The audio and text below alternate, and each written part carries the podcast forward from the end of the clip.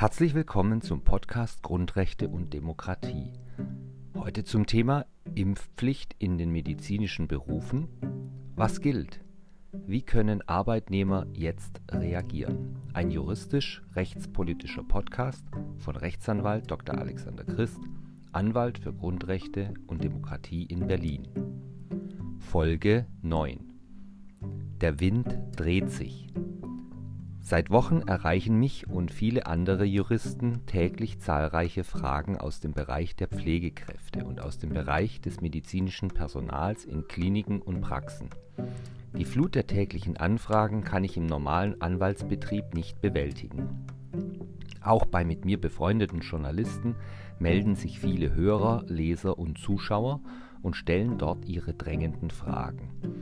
Seit Ende Dezember des letzten Jahres versuche ich im Rahmen dieses Podcasts die wichtigsten Themen rund um die sogenannte Impfpflicht, die doch eigentlich nur eine Nachweispflicht ist, zu erläutern.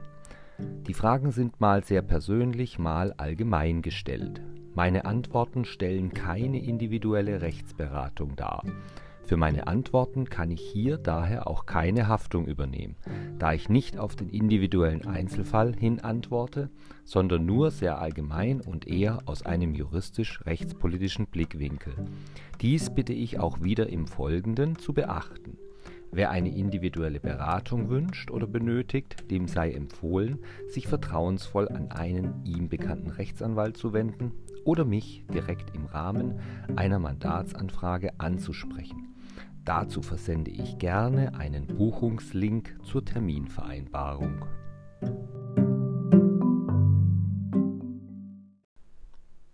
Der Wind dreht sich. Am 7. Februar 2022 wurde bekannt, dass der bayerische Ministerpräsident Markus Söder angekündigt hat, den Vollzug der Nachweispflicht im Gesundheitswesen in Bayern de facto aussetzen zu wollen. Er sagte nach einer Sitzung des CSU-Vorstands in München, es werde wörtlich großzügigste Übergangsregelungen geben, was, Zitat, de facto zunächst einmal auf ein Aussetzen des Vollzugs hinausläuft. Zitat Ende. Und weiter führte er aus, Zitat, für wie viele Monate wird man dann sehen? Zitat Ende. Jedenfalls für einige Zeit, so Söder weiter, Zitat, um das Ganze vernünftig zu gestalten. Zitat Ende. Was bedeutet das nun? Ich selbst hatte schon seit geraumer Zeit erwartet, dass die Nachweispflicht für den medizinischen Bereich fallen wird.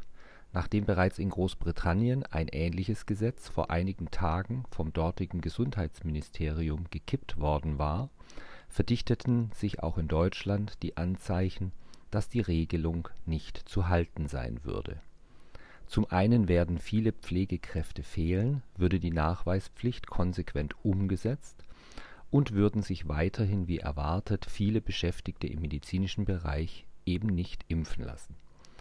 Zum anderen blieb völlig unklar, wie die wenigen Gesundheitsämter die vielen Beschäftigten in den zahlreichen Betrieben auch nur ansatzweise hätten kontrollieren sollen in Deutschland gibt es derzeit rund 375 Gesundheitsämter. Die Zahl stammt aus dem Jahr 2020, hat sich aber bis heute kaum verändert.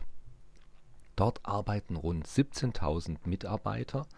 Gleichzeitig haben wir aber etwa 15.400 Pflegeheime mit rund 800.000 Mitarbeitern, rund 14.700 ambulante Pflegedienste mit rund 430.000 Mitarbeitern etwa 102.000 Arztpraxen mit ca.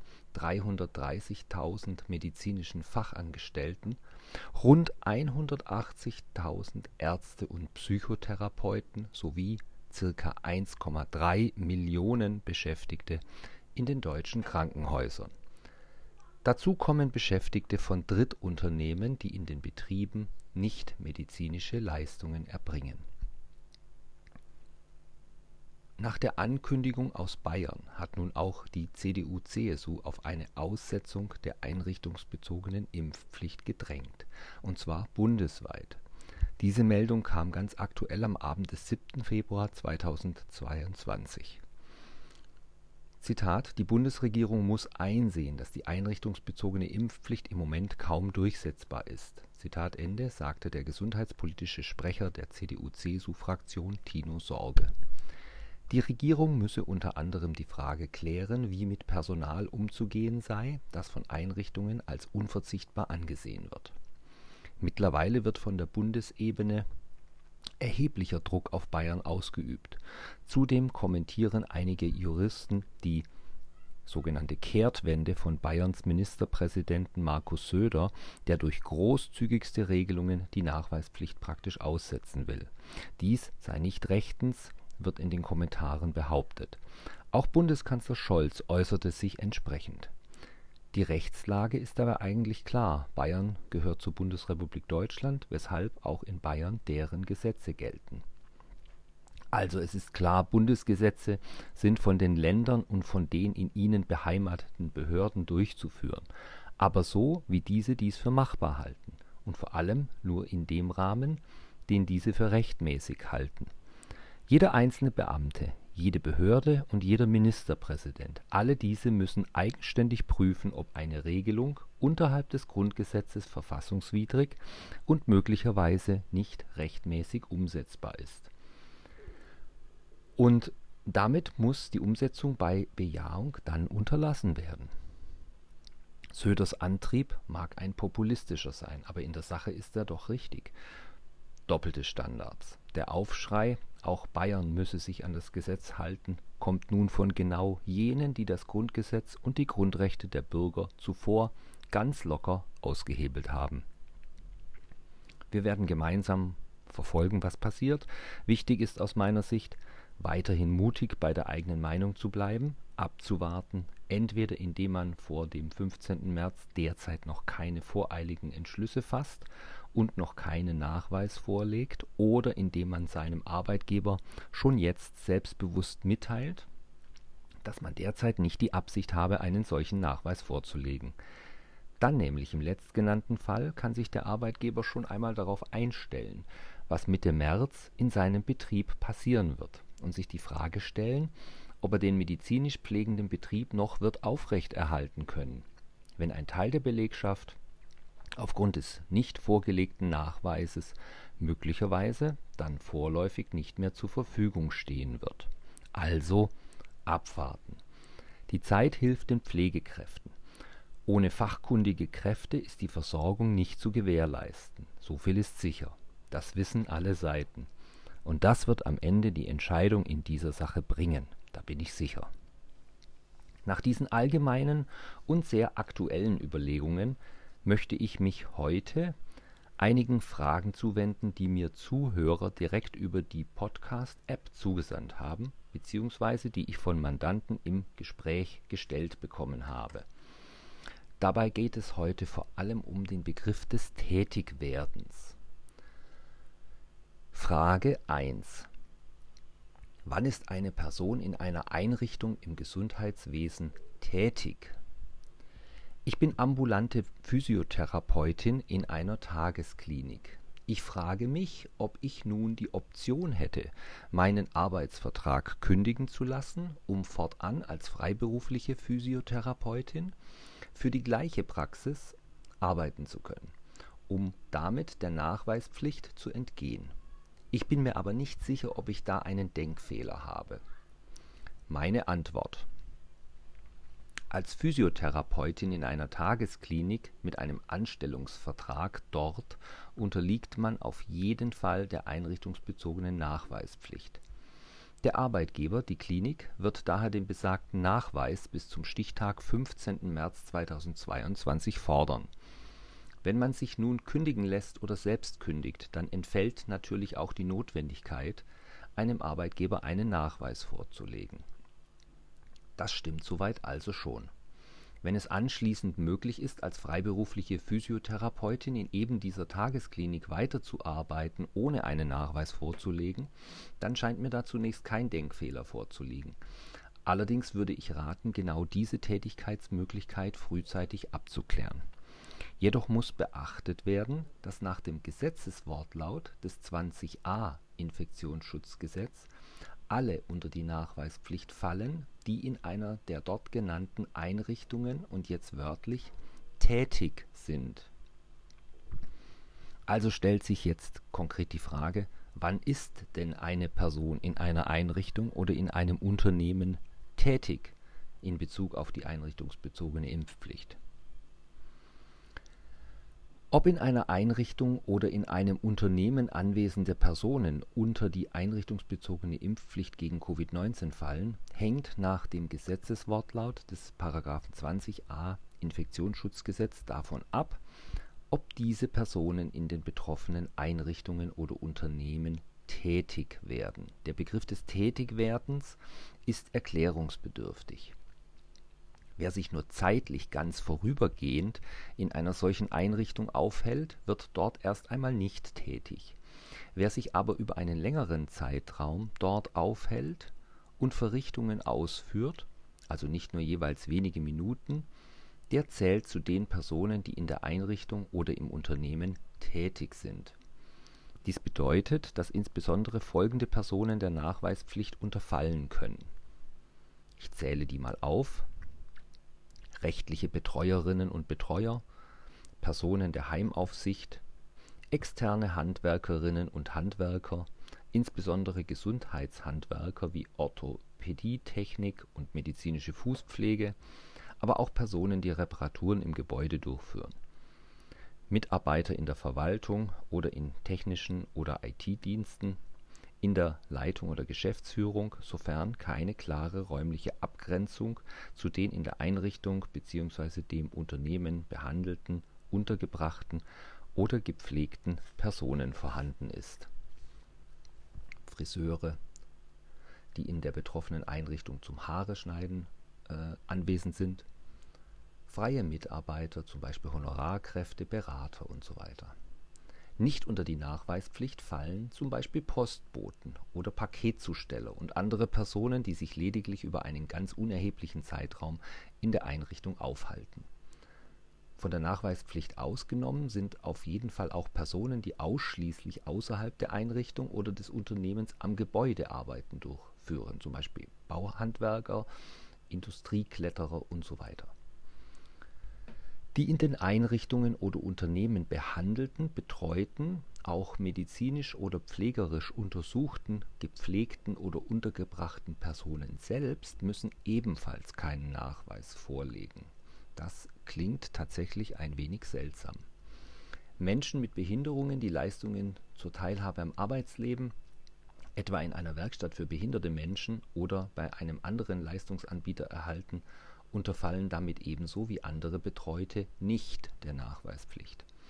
Auch Besucherinnen und Besucher der behandelten, betreuten, gepflegten oder untergebrachten Personen, zum Beispiel Angehörige, fallen nicht unter die Nachweispflicht, sofern sie in den Einrichtungen nicht tätig werden, wie beispielsweise als rechtliche Betreuer. Der Gesetzeswortlaut ist weit gefasst so dass es grundsätzlich nicht darauf ankommt, ob die in einer Einrichtung oder im Unternehmen tätige Person einen direkten Kontakt zu den vulnerablen Personengruppen hat, so das Bundesgesundheitsministerium im Internet. Einzig in den Fällen, in denen jeglicher Kontakt zu den gefährdeten Personengruppen und zu den Mitarbeiterinnen und Mitarbeitern, die einen direkten Kontakt zu diesen Personengruppen haben, wegen des Charakters der ausgeübten Tätigkeit sicher ausgeschlossen werden kann, also beispielsweise im Fall von räumlich abgetrennt tätigen Verwaltungsmitarbeitern der ambulanten Pflegedienste oder in getrennten Verwaltungsgebäuden arbeitende Mitarbeiter, kann eine Tätigkeit in den betroffenen Einrichtungen und Unternehmen im Sinne des § 20a Absatz 1 Satz 1 Infektionsschutzgesetz verneint werden der letzte Punkt ist übrigens ganz wichtig. Ich hatte von Anfang an darauf hingewiesen, dass die einrichtungsbezogene Nachweispflicht für Verwaltungsmitarbeiter, die in völlig getrennten Bereichen und ohne einen direkten Kontakt zu den vulnerablen Personengruppen arbeiten, aus arbeitsrechtlichen Gründen nicht greifen kann. In jedem Fall muss hier der arbeitsrechtliche Grundsatz des mildestmöglichen Eingriffs gelten, somit ist hier ein Nachweis schon einmal sicher nicht erforderlich Für unsere Fragestellerin ergibt sich aus dem, was ich soeben ausgeführt habe, aber ersichtlich ein Problem. Auch eine freiberufliche Physiotherapeutin, die für ein Krankenhaus in der dortigen Einrichtung arbeitet, wird im Sinne des Paragraphen 20a Infektionsschutzgesetz dort tätig. Somit kann nach dem Gesetz auch für sie das Krankenhaus den Nachweis einfordern. Es liegt also insofern schlussendlich doch ein Denkfehler vor, und ich rate im Ergebnis daher nicht dazu, nun zu kündigen oder sich kündigen zu lassen, sondern vielmehr durchzuhalten und abzuwarten, ob die einrichtungsbezogene Nachweispflicht im Gesundheitswesen nicht doch noch in den nächsten Wochen ausgesetzt wird oder gänzlich fällt. Frage 2 Noch ein Fall zum Tätigwerden. Ich bin Servicetechniker für Röntgenanlagen und nicht im Krankenhaus angestellt, sondern bei einer Firma, die diese Röntgenanlagen für die Krankenhäuser wartet. Um meine Arbeit auszuführen, muss ich in die Krankenhäuser gehen, wo ich an den Anlagen arbeite. Dabei habe ich keinen direkten Patientenkontakt. Nun hat mir mein Arbeitgeber mitgeteilt, dass er mich ab Mitte März nicht mehr in die Krankenhäuser schicken kann, wenn ich keinen Nachweis über eine Impfung oder eine Genesung vorlege. Auch nicht, wenn ich mich jeden Tag teste und so nachweise, dass ich nicht infiziert bin. Was kann ich nun tun? Meine Antwort. Nach dem zuvor ausgeführten ist nun klar, dass der Paragraph 20a Infektionsschutzgesetz auch diejenigen unter die Nachweispflicht fallen lassen will, die zwar nicht in der direkten Patientenbetreuung im Krankenhaus arbeiten, aber andere Tätigkeiten in der Einrichtung ausführen und sich dort nicht nur wenige Minuten lang aufhalten. Entscheidend ist also auch für die Beantwortung dieser Frage der Begriff des Tätigwerdens. Wird ein Servicetechniker für Röntgenanlagen in diesem Sinne in der Einrichtung tätig? Bejahen wir diese Frage, dann muss er wohl damit rechnen, nach dem Nachweis gefragt zu werden, und zwar auch dann, wenn er nicht direkt bei dem Krankenhaus angestellt ist, sondern als Externer nur für einen Servicebetrieb arbeitet, der Leistungen für das Krankenhaus erbringt. Ich denke, es dürfte Einigkeit bestehen, dass die Arbeiten eines solchen Servicetechnikers nicht nur kurzzeitige Aufenthalte betreffen, sondern dass dieser in der Einrichtung tätig wird im Sinne des Gesetzes. Allerdings besteht offenbar kein direkter Patientenkontakt. Damit stellt sich aus meiner Sicht auch hier die Frage, ob die Tätigkeit in einem komplett abgetrennten Bereich stattfindet, vergleichbar einem Verwaltungsmitarbeiter, der in einem gesonderten Verwaltungstrakt in seinem Büro arbeitet. Im Ergebnis vermute ich allerdings, dass die fraglichen Röntgenanlagen in Bereichen stehen, die nicht strikt von den Patientenbereichen oder vom übrigen Krankenhauspersonal getrennt sind. Dazu fehlen mir aber Sachverhaltsdetails, um dies abschließend beurteilen zu können. Mit anderen Worten, stehen die Geräte in einem Bereich, den Krankenhausmitarbeiter und Patienten nicht, betret, nicht betreten, sondern nur der Servicetechniker, dann könnte so argumentiert werden und dann wäre der Nachweis nicht erforderlich. Stehen die Geräte allerdings irgendwo mitten im Krankenhausbereich, also da, wo auch die Patienten und die Beschäftigten sind, dann wird die Argumentation wahrscheinlich nicht funktionieren.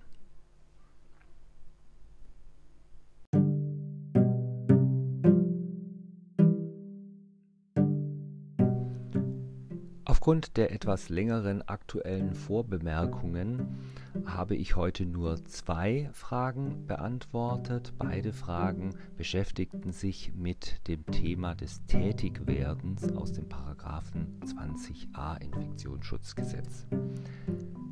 Noch eine Bemerkung zum Schluss. Ich bereite im Moment Musterschreiben, weiterführende Hinweise sowie eine Textfassung zu diesem Podcast vor. Da ich gerade aber zudem an einem Buch arbeite, geht es nicht ganz so schnell, wie ich das eigentlich gerne möchte. Ich bitte also einerseits um etwas Geduld, die Sachen werden kommen, es dauert nur noch ein bisschen. Andererseits nehme ich in der Zwischenzeit sehr gerne weitere Fragen zu unserem Thema entgegen und beantworte diese in Kürze in weiteren Folgen zu diesem Podcast. Das war der Podcast Grundrechte und Demokratie zum Thema Impfpflicht in den medizinischen Berufen. Was gilt? Wie können Arbeitnehmer jetzt reagieren? Ein juristisch-rechtspolitischer Podcast von Rechtsanwalt Dr. Alexander Christ, Anwalt für Grundrechte und Demokratie in Berlin. Im Detail stecken die juristischen Probleme und vieles sieht man nicht sofort. Es heißt also weiter, dranbleiben, nicht aufgeben, weiter die einmal getroffenen Entscheidungen beibehalten und vor allem mutig sein. Bleiben wir aufmerksam und kreativ. Dies war die Folge 9 zum Thema Der Wind dreht sich. Fortsetzung folgt.